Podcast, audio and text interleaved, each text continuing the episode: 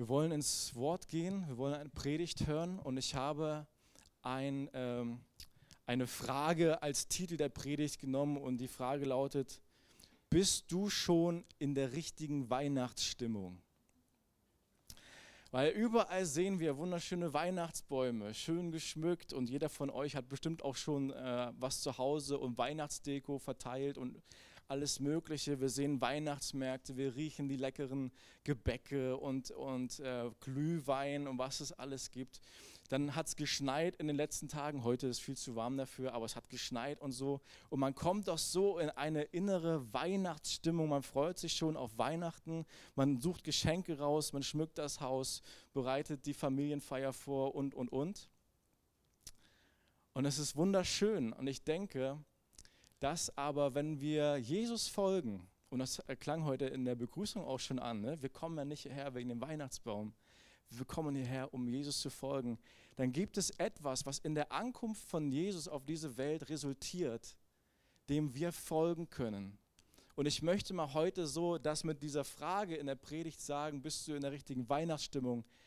dass es eine Weihnachtsstimmung für Jünger gibt, die Jesus nachfolgen. Da gibt es eine innere Haltung, da gibt es eine innere Einstellung, die wir haben sollen, die aus dem Vorbild der Ankunft von Jesus in diese Welt resultiert. Und darüber möchte ich heute sprechen. Nun gibt es ganz viele Vorbilder, die Jesus uns vorgemacht hat. Ich kann heute nur über etwas sprechen, was, äh, was ich besonders finde. Und ähm, ich möchte das hervorheben anhand von einem Beispiel. Wir haben in der Jugend am Freitag so ein echt witziges Spiel gespielt. Das Spiel heißt Wer bin ich? Und ich weiß nicht, das kennen bestimmt viele von euch. Wer bin ich geht so, man schreibt etwa einen Namen einer Person auf einen Zettel. Eine Person, das können alle Personen auf der ganzen Welt sein. Und klebt diesen Zettel der Nachbarperson auf die Stirn. Und diese Person muss dann rausfinden, was klebt auf den Zettel an meiner Stirn. Man kann es selber nicht sehen. Man muss in der Gruppe Fragen stellen. Bin ich männlich, bin ich weiblich? Und die Gruppe darf antworten, ja, nein, wo komme ich her, aus welchem, also komme ich aus Deutschland, komme ich aus England und so weiter. Wer am schnellsten rausgefunden hat, welche Person hier auf dem Zettel steht, der hat gewonnen. Und nun war das witzig, weil es saßen zwei Geschwister nebeneinander und der jüngere Bruder, Bruder hat seiner Schwester einen Namen auf die Stirn geklebt. Ich dachte mir, wenn sie im Laufe des Spiels rausfindet, welcher Name da auf der Stirn klebt, ich will nicht in seine Haut stecken. Ich will nicht in seine Haut stecken. Und das ist doch ein interessantes Sprichwort, was man sagt. Ich will nicht in seine Haut stecken. Man sagt, dass wenn Leute so zum Beispiel in, in Erwartung etwas schlecht, einer Strafe sind oder etwas Negativen, dann will man nicht in der Haut von jemandem stecken. Und an Weihnachten denken wir, dass Jesus auf diese Welt kam. Und das ist faszinierend, denn Gott hat sich in die Haut eines Menschen gesteckt. Buchstäblich. Buchstäblich. Und das ist unglaublich, weil Gott hätte im Himmel bleiben können und sagen können, wow, diese Menschen, die haben es echt verbockt. Sündenfall die haben Strafe verdient und Strafe steht ihnen bevor. Ich will nicht in ihre Haut stecken. Aber Jesus hat es nicht getan. Jesus hat das nicht gesagt, sondern er hat die Bereitschaft zu sagen, genau das tue ich. Ich stecke mich in die Haut des Menschen. Und an ihrer Stelle trage ich all diese Sünde, trage ich die Strafe am Kreuz, damit sie Frieden haben können, damit sie frei sein können davon, damit es ihnen vergeben wird und damit die Beziehung zu Gott wiederhergestellt ist. Ich stecke mich in ihre Haut.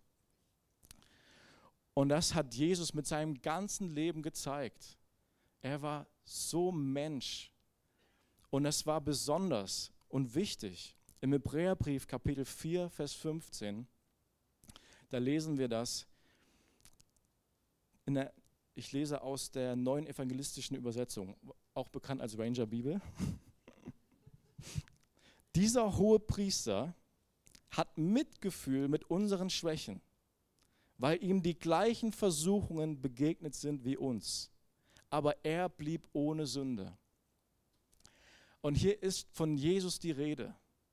Jesus ist der hohe Priester, der mit uns Menschen Mitgefühl hat er kann sich in uns hineinversetzen. Er fühlt mit unseren Schwächen mit, weil er Mensch geworden ist, weil er genau weiß, was es bedeutet, all, diese, all den Versuchungen ausgesetzt zu sein und in dieser Welt zu leben. Deswegen hat er ein besonderes Mitgefühl mit uns. Er kann sich und wollte sich buchstäblich in unsere Haut hineinversetzen. Und das ist etwas ganz Besonderes, weil das ist eine Art von Nähe, die unser Herz in einem besonderen Maß berührt. Ich bin davon überzeugt. Gott ist nicht ein Gott, der auf die Welt gekommen ist, um zu zeigen, okay, ich bin auch irgendwie da und jetzt ist er aufgefahren in den Himmel und jetzt ist da so eine riesen Distanz. Jesus ist aufgefahren in den Himmel. Er sitzt zur Rechten Gottes. Er ist der König auf dem Thron auf der einen Seite. Auf der anderen Seite ist er so nah bei jedem von uns und er fühlt mit in unseren Schwächen und er setzt sich zu uns in unsere Herausforderungen, in unsere Schwäche und er fühlt mit uns. Er hat Anteilnahme mit dem, was wir durchmachen, wo wir immer wieder versuchen und manchmal immer wieder auch fallen, wo wir Schmerzen haben, wo wir auch Verletzungen in uns tragen aus der Vergangenheit und all diese Dinge. Jesus geht da rein und fühlt mit uns. Und deswegen ist er der hohe Priester. Ein Priester ist ein Mittler zwischen Gott und Menschen. Und als Hohepriester muss Jesus uns genau kennen, um, um richtig von Herzen für uns in den Riss zu treten. Diesen Mittlerdienst von Gott zum Menschen und vom Mensch zu Gott zu vermitteln. All das Gute, was Gott uns geben möchte, für uns freizusetzen durch das, was er für uns am Kreuz getan hat. Da ist der Weg frei, da ist, da ist die Güte Gottes freigesetzt worden über uns Menschen. Und das berührt mein Herz, zu wissen, ich bin nicht allein in meinen Herausforderungen, ich bin nicht allein in meinen Schwierigkeiten. Jesus ist nicht irgendwie auf Distanz, sondern er weiß genau, wie es mir geht und er fühlt mit mir. Und das ist ein echter Trost. Jesus war auf dieser Welt mit dieser Haltung auch unterwegs. Er war hier unterwegs auf dieser Welt auch als Diener. Es gab keinen größeren Diener auf dieser Welt als Jesus. Und um Menschen dienen zu können, da braucht er und jeder von uns braucht diesen Blick für Menschen, zu sehen, wie geht es jemandem? Was braucht jemand? Was sind die Bedürfnisse? Was sind die Nöte? Was sind die Schwierigkeiten von Menschen? Sonst können wir keinem Menschen dienen, wenn wir nicht diesen Blick dafür haben. Und Jesus hatte diesen Blick. Wir, wir sehen das auch immer wieder. In der Bibel steht oft, von den Gefühlen von Jesus beschrieben, wenn er zum Beispiel auf die Menschenmenge geschaut hat, die ihnen gefolgt sind. Da waren Menschen, die sind Jesus gefolgt, die waren so hungrig nach Gottes Wort, die waren so hungrig nach Rettung, die waren so hungrig nach einem Messias, nach einem Erlöser für ihr Leben. Und sie sind Jesus und den Jüngern gefolgt. Und Jesus schaut auf diese Menschen, ist innerlich bewegt, sagt die Bibel, und sagt, die sind wie Schafe, die keinen Hirten haben so er lässt die Not der Menschen an sein Herz ran. Und er ist uns damit ein Vorbild. Oder auch vergießt er Tränen zum Beispiel, als Lazarus gestorben ist, bevor er Lazarus auferweckt hat. So wir sehen die Emotionen von Jesus. Er lässt die Not der Menschen an sich ran. Er kann es mitfühlen, im wahrsten Sinne des Wortes. Und das, das ist ein Geschenk, dass wir so mit Jesus unterwegs sein dürfen. Im 2. Korinther Kapitel 12, Vers 9, da schreibt Paulus, Paulus ist in dieser Situation, in der er Herausforderungen hat in seinem Leben, die er so beschreibt, da ist ein Engel des Teufels, der mich mit Fäusten schlägt. Nun, wir wissen nicht genau, was das ist, was Paulus da angeht, ob es ein körperliches Leiden war, ob es vielleicht Verfolgung war, die er ausgesetzt war, aber er er ringt mit Gott und Gott gibt ihm eine Antwort und die schreibt er in 2. Korinther 12, Vers 9. Meine Gnade muss dir genügen, denn meine Kraft ist gerade in den Schwachen mächtig.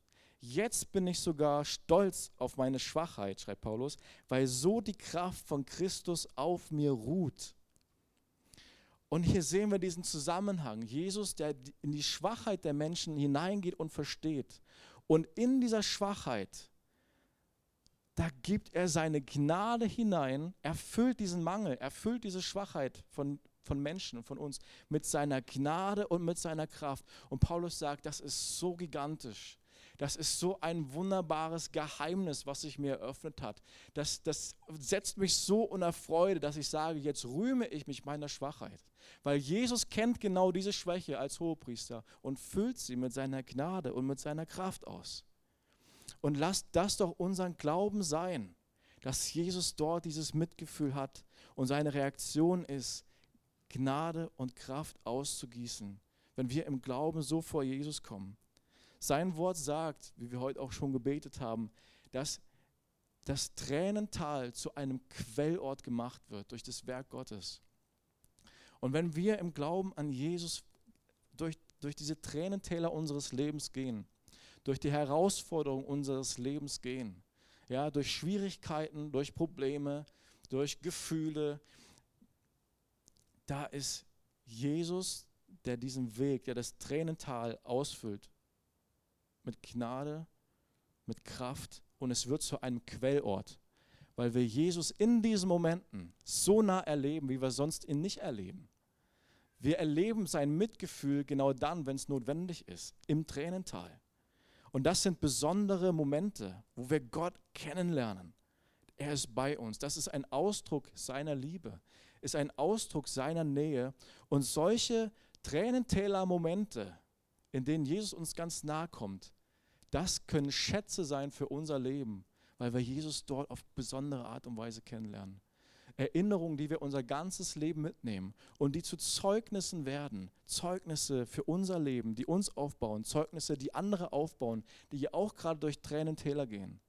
Wenn wir Gott begegnen im Tränental, ihm glauben, dass er Mitgefühl hat mit uns und aus, uns das Tal ausfüllen möchte, dann haben wir anderen etwas zu geben und sagen, so habe ich Gott in meinem Tal erlebt. So habe ich Gott in meiner Schwäche erlebt.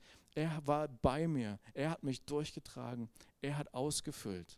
Das ist großartig. Und das ist die Hoffnung, die lebt. Das ist die Hoffnung, die trägt. Das ist die Hoffnung, die die Welt braucht. Wer Jesus nicht kennt, der geht durch ein Tränental und damit hat sich's. Wer Jesus kennt, der geht durch ein Tränental und macht es zu einem Quellort. Und das ist die Hoffnung, die die Welt braucht. Nun, Jesus, ach, das tut gut, oder? Und wir brauchen das. Und jetzt ist aber so, ich sage, sind wir auch in der richtigen Weihnachtsstimmung, weil wir sind hier, um Jesus zu folgen. Wenn Jesus Priester war, der Mitgefühl hatte mit Menschen, so er ruft uns auch auf, Mitgefühl, das Gleiche zu tun, was er gemacht hat, Mitgefühl zu haben mit Menschen, sich in die Haut von jemand anderem hineinzuversetzen, buchstäblich zu versuchen, sich hineinzuversetzen in die Lage und in die Situation eines anderen. Er sagt über unser Leben, dass wir auch Priester sind. Er hat uns auch zu Priestern gemacht. Er hat uns auch in einer Form zu Mittlern zwischen Gott und Menschen gemacht. Und es ist notwendig, dass wir als Priester auch Mitgefühl und Verständnis für die Nöte und Schwächen von Menschen haben. Nicht nur für unsere, sondern für unser Umfeld. Und dass das nicht so einfach ist, das liegt auf der Hand. Und um das so ein bisschen zu verdeutlichen, wie das funktionieren kann oder, oder um uns eine neue Perspektive zu eröffnen über Nöte und Schwächen, die wir bei dem anderen verstehen müssen, dafür habe ich uns ein Bild mitgebracht. Ich liebe dieses Bild, wenn es über dieses Thema geht, einander besser zu verstehen. Hier ist eine Gruppe von Tieren abgebildet. Und jedes Tier hat unterschiedliche Eigenschaften, hat unterschiedliche Formen, hat unterschiedliche Stärken und Schwächen.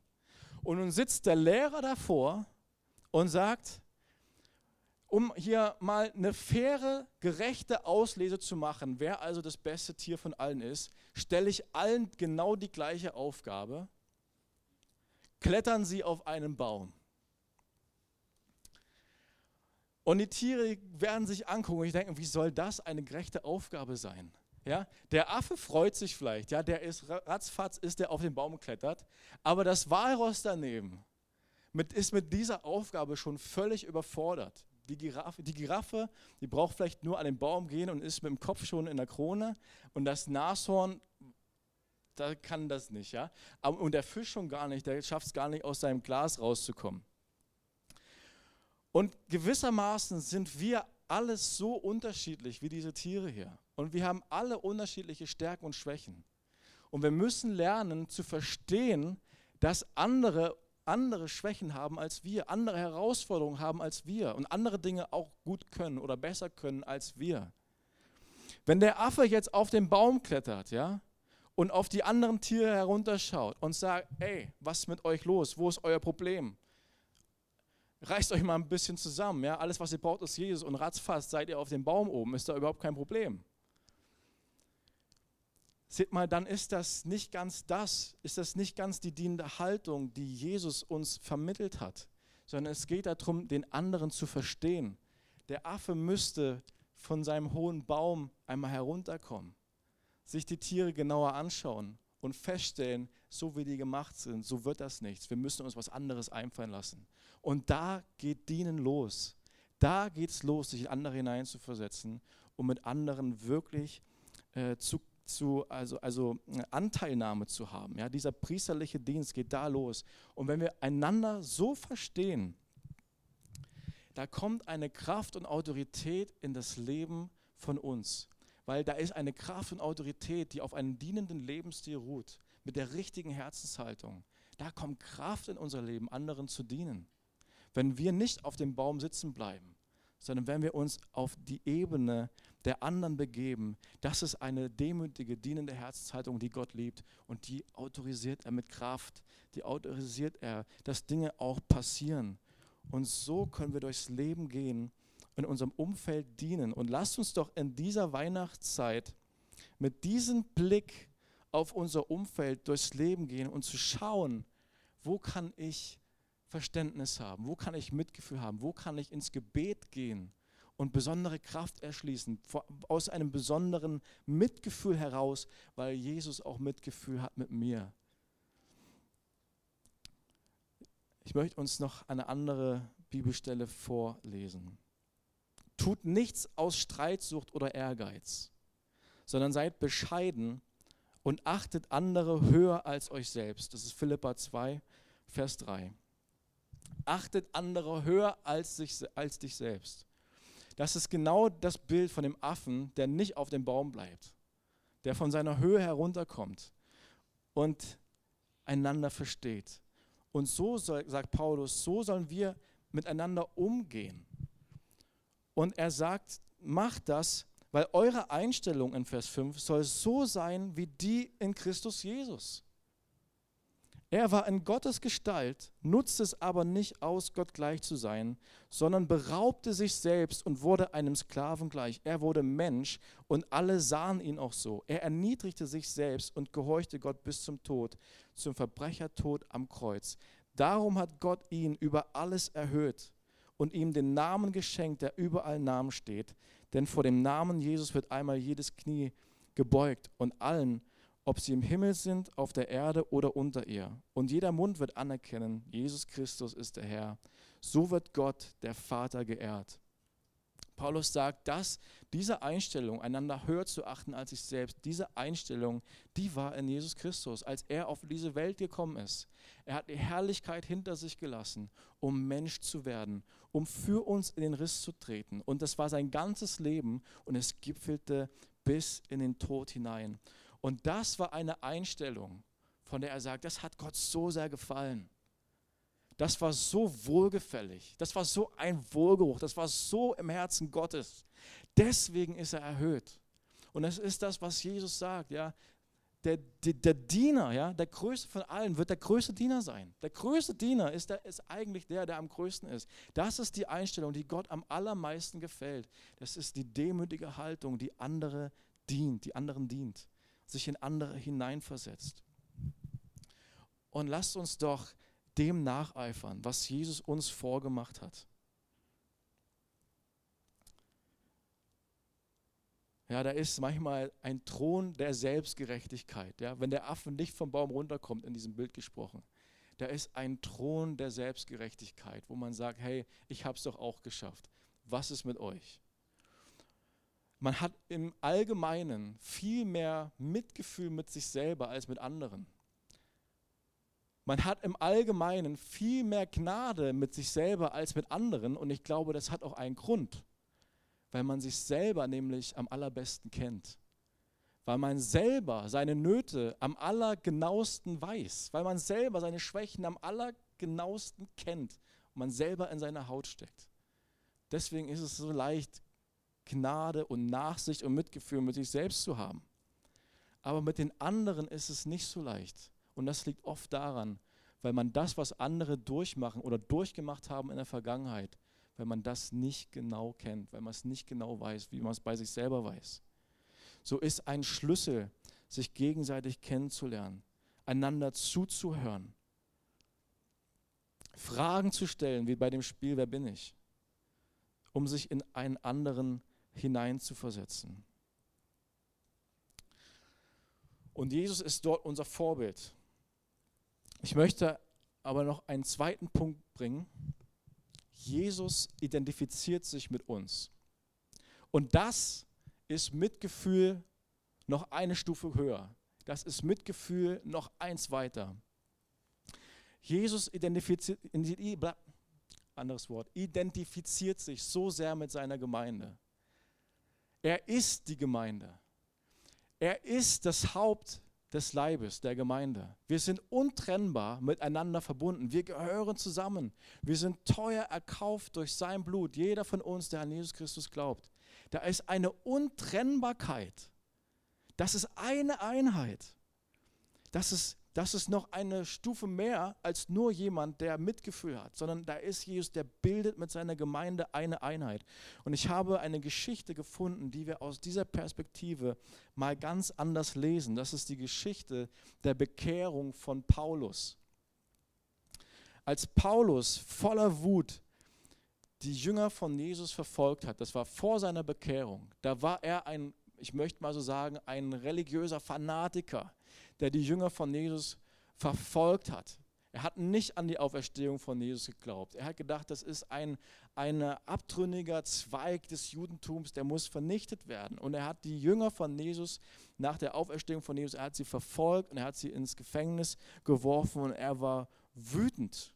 Er war im Rausch und hat sie verfolgt. Ich möchte uns das einmal lesen. Apostelgeschichte 9, Vers 1. Saulus der die Jünger des Herrn immer noch mit großer Wut verfolgte und sie mit dem Tod bedrohte, ging zum Priester und er erbat sich Schreiben an die Synagoge von Damaskus. Die Briefe würden ihn bevollmächtigen, die Anhänger des neuen Weges, das sind die Jünger, aufzuspüren, um diese Männer und Frauen gefesselt nach Jerusalem zu bringen. Aber auf dem Weg nach Damaskus, kurz vor der Stadt, strahlte plötzlich ein Licht aus dem Himmel, es blendete ihn von allen Seiten, sodass er zu Boden stürzte. Gleichzeitig hörte er, wie eine Stimme zu ihm sagte, Saul, Saul, warum verfolgst du mich? Wer bist du, Herr? fragte er. Ich bin Jesus, der, den du verfolgst, erwiderte dieser. Mal bis dahin. So Paulus, er ist hier dabei, die Jünger zu verfolgen. Jesus begegnet ihm in einer Erscheinung und sagt und redet ihn an. Saul, Saul, warum verfolgst du mich? So wurde er genannt damals, Saul. Und, und jetzt müsste man doch eigentlich sagen, okay, wenn wir den Text genau lesen, dann haut da was nicht hin. Wenn, wenn Saulus oder Saul die Gemeinde von Jesus Christus verfolgt hat, die Jünger und Jüngerinnen von Jesus, und Jesus kommt und sagt, Saul, Saul, warum verfolgst du mich? Dann stimmt doch hier was nicht. Aber das ist genau das. Jesus bildet mit seiner Gemeinde so eine Einheit, dass wenn Saul mit dem Ziel, die Gemeinde zu verfolgen, dann kommt Jesus und sagt, du verfolgst mich. Du verfolgst nicht nur die Gemeinde, du verfolgst mich. Ich und meine Gemeinde, wir bilden eine Einheit. Und jetzt sehen wir hier, wie Jesus Saul, wie er sich, wie Jesus sich vor seine Gemeinde stellt, Saul in den Weg äh, tritt und sagt, warum verfolgst du mich? Und wir, wir dürfen das wissen, dass Jesus von all dem, was uns als Gemeinde angeht, von all den Herausforderungen, durch die wir gehen, durch all die Versuchungen und durch all das, was der Teufel kaputt machen möchte in unserem Leben, weil wir Jesus lieb haben, dass Jesus sich vor seine Gemeinde stellt, weil er eine Einheit bildet für seine Gemeinde und in den Riss tritt für seine Gemeinde, zu uns hält, sich vor unsere Probleme stellt und sagt, ich trete hier in den Riss, ich stelle mich hier vor, meine Gemeinde, wir bilden eine Einheit, wir sind so zusammen. Ja, und er schlägt den Teufel in die Flucht. Und alles, was der Teufel wollte, war Saul als ein Werkzeug des Bösen zu benutzen, um die Gemeinde von Jesus Christus zu zerstören. Und Jesus dreht dieses Werk komplett um. Er sagt, ich habe eine andere Vision für Saul. Ich nehme die Hand des Teufels von seinem Leben und er wird ein Werkzeug für mich in meiner Hand und er wird das Evangelium zu den ganzen Nationen bringen. Das ist großartig. So Jesus hat hier ein Mitgefühl sogar mit Saul gehabt. Jesus konnte sich in Saul hineinversetzen. Jesus konnte durch die Wut, durch den Zorn eines Saul hindurchschauen und sah hinter all diesem Wahn ein gottesfürchtiges Herz, das, wenn es eine anständige Begegnung mit Jesus hat, Jesus nachfolgt und zwar richtig intensiv. Jesus konnte das sehen. Und jetzt ist die Frage an uns, haben wir auch diese Fähigkeit? Haben wir auch dieses Empfinden dafür? Können wir das auch? Nicht sofort ein Buch nach seinem Umschlag zu beurteilen, nicht sofort ein Buch nach dem Titel zu beurteilen. Das ist ein Sprichwort. Man sagt, man soll nicht Menschen zu schnell verurteilen und zu schnell bewerten. Man soll nicht sofort einen Stempel auf, auf einen Menschen kleben und sagen, so ist er, obwohl man ihn noch gar nicht richtig kennt. Jesus kannte Saul genau, er wusste, was in ihm steckt. Und ich glaube, wir sind aufgerufen, genauso Menschen nicht vorschnell zu verurteilen. Da mag es Leute geben, die sehr bedrohlich wirken, vielleicht sehr wütende Leute, sehr überzeugte, sehr von sich überzeugte Leute, wo in ihnen, irgendwo in ihnen, da steckt ein, ein gottesfürchtiges Herz, dass wenn sie eine Begegnung mit Jesus haben, und das sind wir aufgerufen, ihnen diese Begegnung zu geben durch Gebet, und durch unser Zeugnis, dass sie Jesus nachfolgen würden. Lasst uns offen sein für diese Möglichkeit. Lasst uns nicht vorschnell Menschen beurteilen. Ein Buch muss man lesen, um zu wissen, ob es wirklich ein gutes Buch ist. Und wir müssen anfangen, uns mit Menschen zu beschäftigen. Und dafür dürfen wir nicht vorschnell verurteilen. Wir müssen lesen. Wir müssen lernen, Menschen zu lesen, Fragen zu stellen, uns in sie hinein zu versetzen. Und in diesem Prozess arbeitet der Heilige Geist. Und er wird es Türen geben, die sich öffnen für das Evangelium, wenn wir anfangen, Menschen zu dienen, wenn wir anfangen, bei Menschen zu, zu sein und uns in ihre Nöte hinein zu versetzen. Und Paulus er hatte von, von dem Moment seiner Bekehrung an, wo Jesus ihm begegnet ist, er hatte genau diese Fähigkeit zur Perfektion weiterentwickelt. Er konnte sich in andere hineinversetzen und hat so das Evangelium verkündet. Er, er sagt es in 1. Korinther 9, Vers 19. Denn obwohl ich frei und von keinem Menschen abhängig bin, habe ich mich allem zum Diener gemacht. Das sagt Saul der die Gemeinde verfolgt hat. Hat sich allen zum Diener gemacht, um so viele wie möglich zu gewinnen. Den Juden bin ich wie ein Jude geworden, um Juden zu gewinnen. Unter denen, die sich an das Gesetz halten, lebe ich nach Moses Gesetz, obwohl ich nicht mehr diesem Gesetz unterstellt bin, nur um sie zu gewinnen. Bei Menschen, die dieses Gesetz nicht kennen, lebe ich nicht nach dem Gesetz, um sie für Christus zu gewinnen, obwohl ich keineswegs gesetzlos vor Gott bin. Ich stehe ja unter dem Gesetz des Christus. Den Schwachen bin ich wie ein Schwacher geworden, um die Schwachen zu gewinnen. Ich bin allen alles geworden, um unter allen Umständen wenigstens einige zu retten. Das alles tue ich für das Evangelium, damit ich selbst auch an seinen Segnungen Anteil bekomme.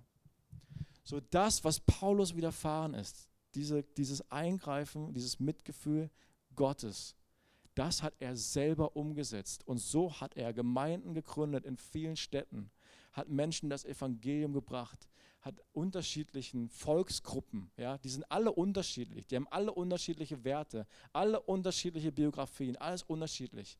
Aber diese Einstellung von Paulus, allen ein Diener zu werden, allen alles zu werden, sich in Menschen hineinzuversetzen, Das war eine Schlüsselfähigkeit für ihn, das Evangelium zur richtigen Zeit am, am richtigen Ort anzusetzen bei Menschen.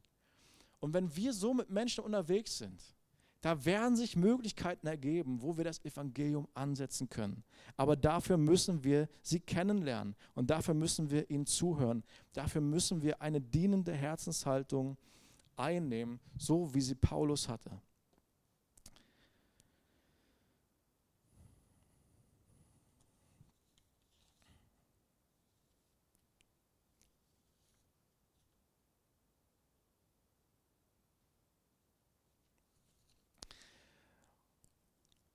Und jetzt ist es so, dass Jesus sich mit seiner Gemeinde identifiziert und in einer anderen Art und Weise aber identifiziert er sich auch mit unserem Umfeld. So wie wir das gerade schon bei Paulus gesehen haben. Jesus sagt einmal in Matthäus 25, Vers 34, er redet über die letzte Zeit. Er sagt, da wird eine Zeit sein, wo Menschen links und rechts sortiert werden wie Schafe, weiße Schafe, schwarze Schafe, links und rechts sortiert. Dann wird, in Vers 34, dann wird der König zu denen auf seiner rechten Seite sagen, kommt her, euch hat mein Vater gesegnet, nehmt das Reich in Besitz, das schon seit Gründung der Welt auf euch wartet. Denn als ich Hunger hatte, habt ihr mir zu essen gegeben. Als ich Durst hatte, gabt ihr mir zu trinken. Als ich fremd war, habt ihr mich aufgenommen. Als ich nackt war, habt ihr mir Kleidung gegeben. Als ich krank war, habt ihr mich besucht. Und als ich im Gefängnis war, kamt ihr zu mir. Herr werden dann die Gerechten fragen, wann haben wir dich denn hungrig gesehen und dir zu essen gegeben? Oder durstig und dir zu trinken gegeben? Wann haben wir dich als Fremden bei uns gesehen und aufgenommen?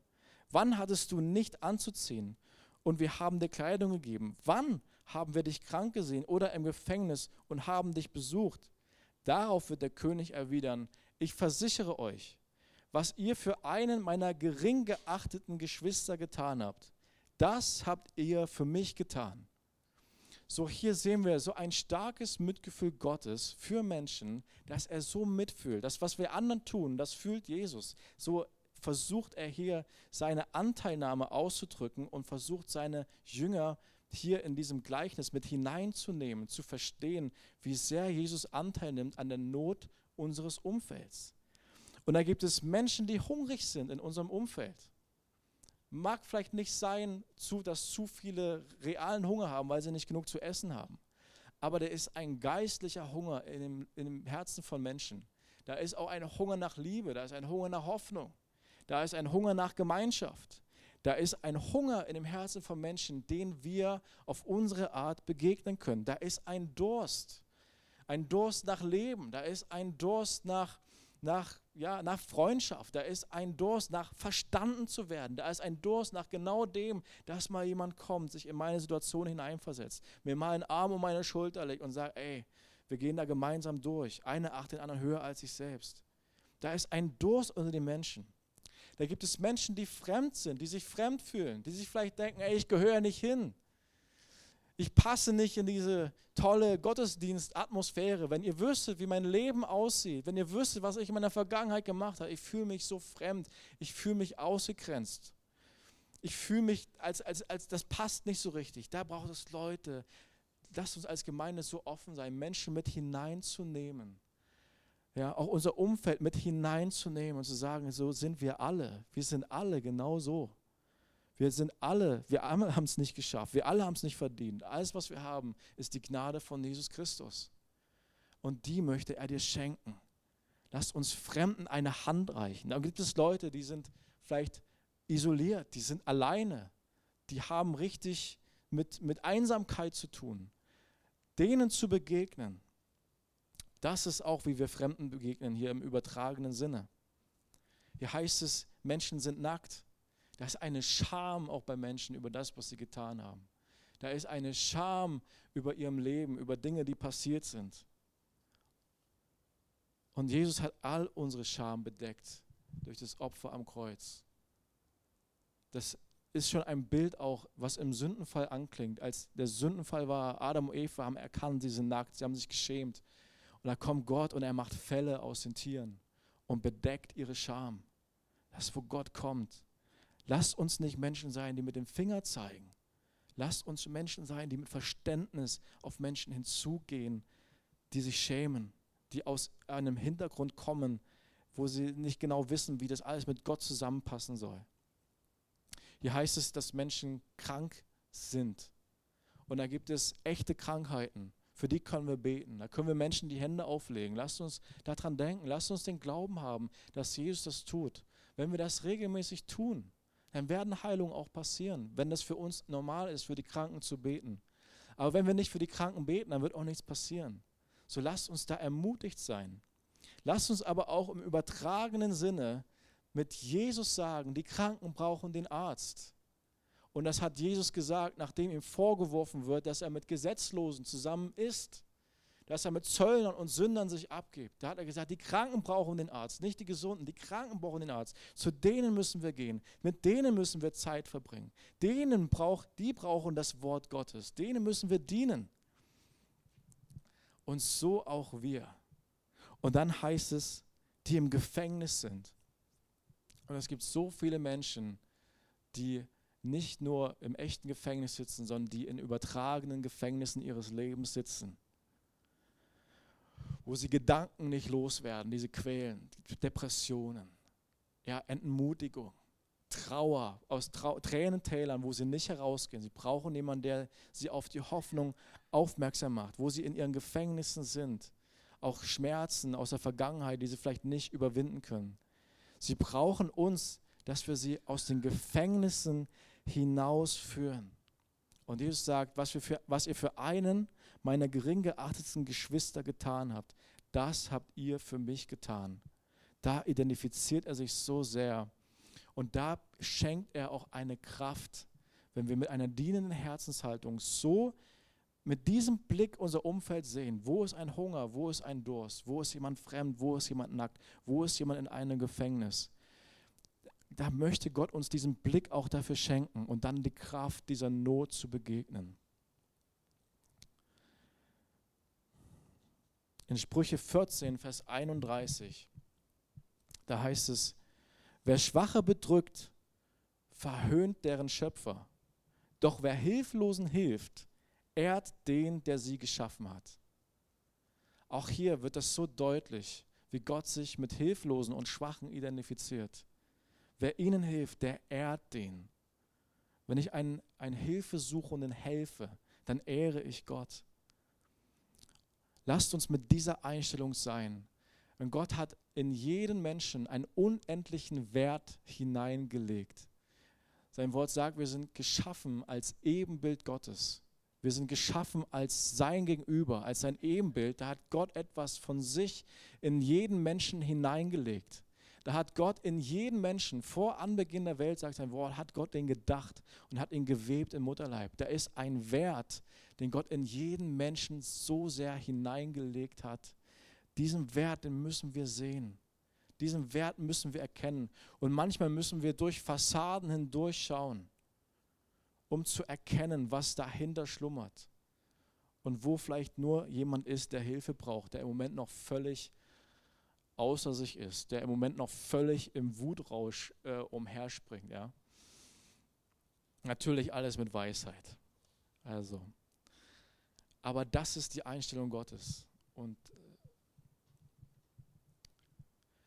ähm, ich möchte uns eine Geschichte erzählen von einer Paddeltour, die ich gemacht habe, von vor einigen Jahren.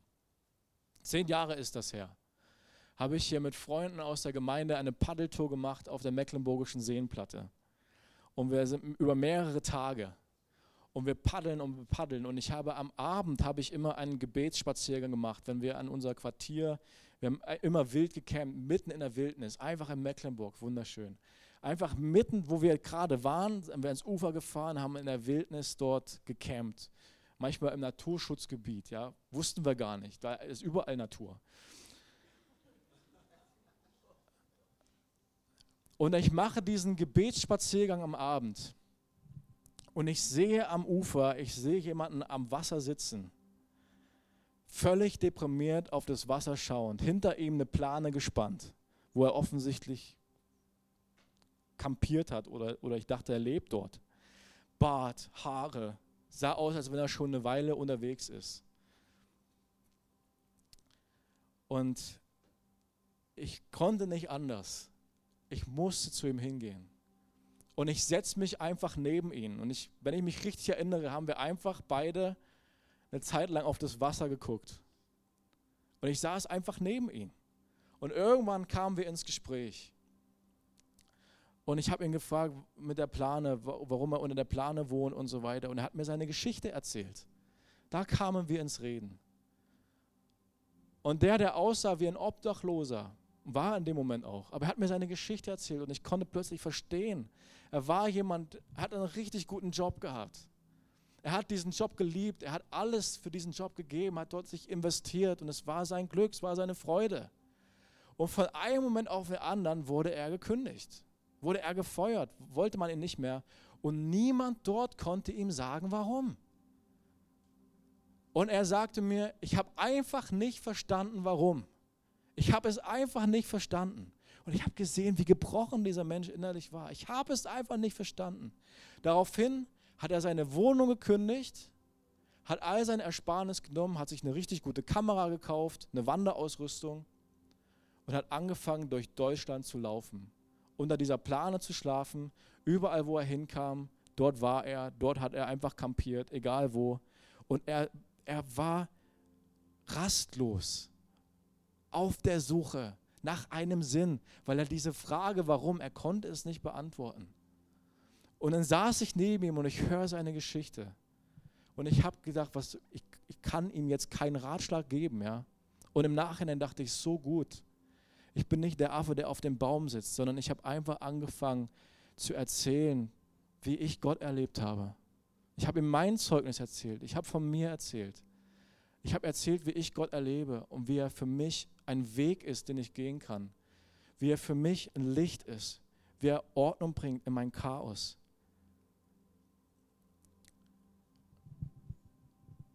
Und ich glaube, dass Gott auf unseren Weg, den wir gehen, wenn wir in dieser Haltung, in dieser offenen Haltung, mit offenen Augen, geistlich wach, unsere Wege durchs Leben gehen, dann werden wir Menschen sehen, die Gott links und rechts positioniert. Plötzlich sitzt dort jemand.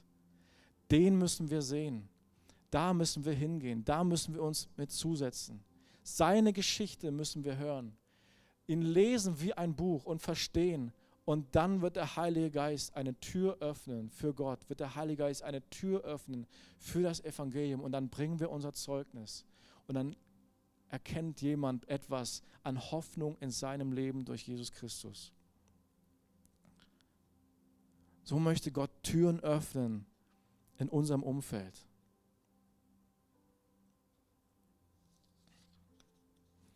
So lasst uns ins Gebet gehen. auf Gottes Wort reagieren.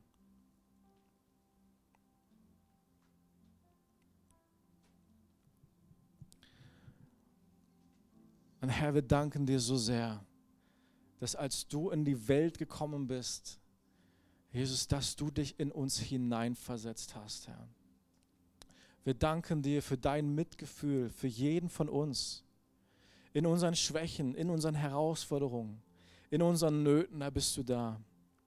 Wir beten, Herr, dass du jeden von uns an die Hand nimmst, unseren Glauben eröffnest, Herr, dass wir sehen, dass du bei uns bist. Dass wir sehen, wir sind nicht allein in der Not. Du bist bei uns. Herr, wir beten, schenk uns den Glauben, Herr, dass du Tränentäler zu Quellorten machen kannst, dass du Tränentäler zu Quellorten verwandelst, Jesus. Wir beten, Herr, dass wir mit dir diese Gemeinschaft haben in unserer Not und in unserer Schwachheit. Und du hast versprochen, wie du es sagst durch Paulus, dass unsere Schwachheit ausgefüllt wird mit deiner Gnade. Lass dir an meiner Gnade genügen. Und dass deine Kraft auf uns ruhen wird in unserer Not, in unserer Schwachheit, Herr. Wir danken dir dafür. Wir beten, dass du jeden in seiner Schwachheit und Not mit Kraft vom Himmel überschattest, dass wir gehen können und dass sich Quellen eröffnen, aus denen wir trinken, wo wir dich erleben wie niemals zuvor, wo wir deine Gemeinschaft, deine Nähe verstehen wie niemals zuvor, denn du bist der Hohepriester, der Mitgefühl mit uns hat. Wir danken dir dafür. Und wir beten für unser Umfeld, Herr, dass du uns die Augen öffnest für Menschen, die dich brauchen dass du uns die Augen öffnest für die Nöte und für die Bedürfnisse von Menschen. Wir beten, dass dort, wo es dran ist, dass du uns hilfst, durch Fassaden hindurchzuschauen, vielleicht durch Wut, wie Saul sie hatte, durchzuschauen, um zu sehen, dass da etwas schlummert im Menschen. Ich möchte anfangen, nicht vorher vorschnell zu verurteilen, sondern das Buch zu lesen, die Geschichte zu hören zu verstehen, was ein Mensch durchgemacht hat. Wir beten, dass du uns dabei hilfst, mit einer dienenden, demütigen Herzenshaltung durchs Leben zu gehen. Wir beten, dass du mit Kühnheit auf uns kommst, uns einfach dazuzusetzen, sich uns zu Menschen hinzusetzen in ihrer Not und ihrer Schwachheit. Wir beten, dass du mit Kühnheit kommst, dass wo du eine Tür öffnest, dass wir reden, Herr dass wir erzählen, was wir mit dir erlebt haben.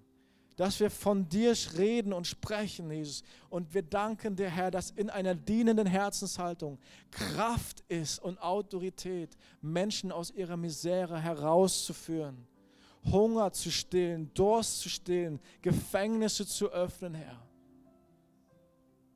Wir danken dir, dass du uns als deine Gemeinde sendest, denn wir bilden mit dir eine Einheit. Du bist das Haupt des Leibes, wir sind dein Körper. Wir sind deine Hände und Füße. Wir beten, dass du uns sendest. Und dass wir dich bringen, Herr.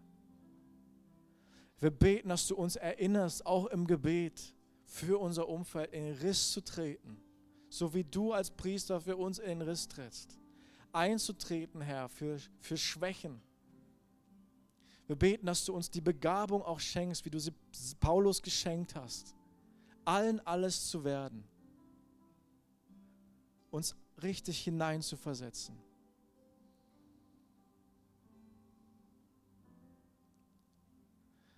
damit das Evangelium verkündet wird und damit einige gerettet werden.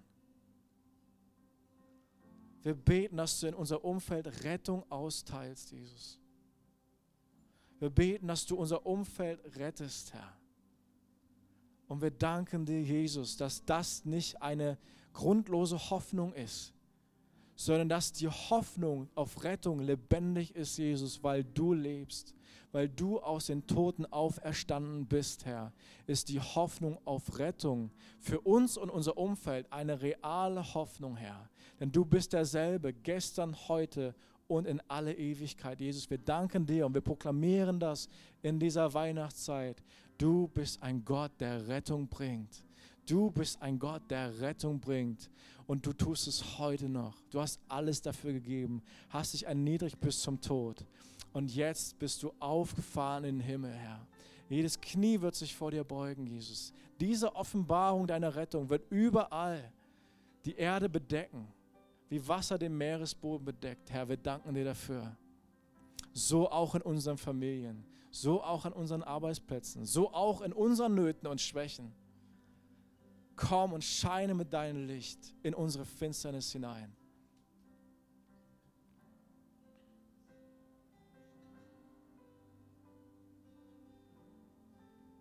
Herr, wir beten, dass wir einer den anderen höher achten als uns selbst. Wir beten für unser zwischenmenschliches Miteinander in der Gemeinde und unseren Familien, dass wir hier deine Herzenshaltung, deine Werte in uns tragen und präsentieren. Und jeder, der durch diese Tür kommt in diesen Gottesdienst, der soll das spüren, Herr. Und wir danken dir, Jesus, dafür, dass du in uns, in deiner Gemeinde lebst, Herr dass du uns dein Herz mitteilst, Jesus. Dass wir verändert werden in deiner Gegenwart, von Herrlichkeit zu Herrlichkeit. Das ist, was wir wollen. Darum sind wir hier.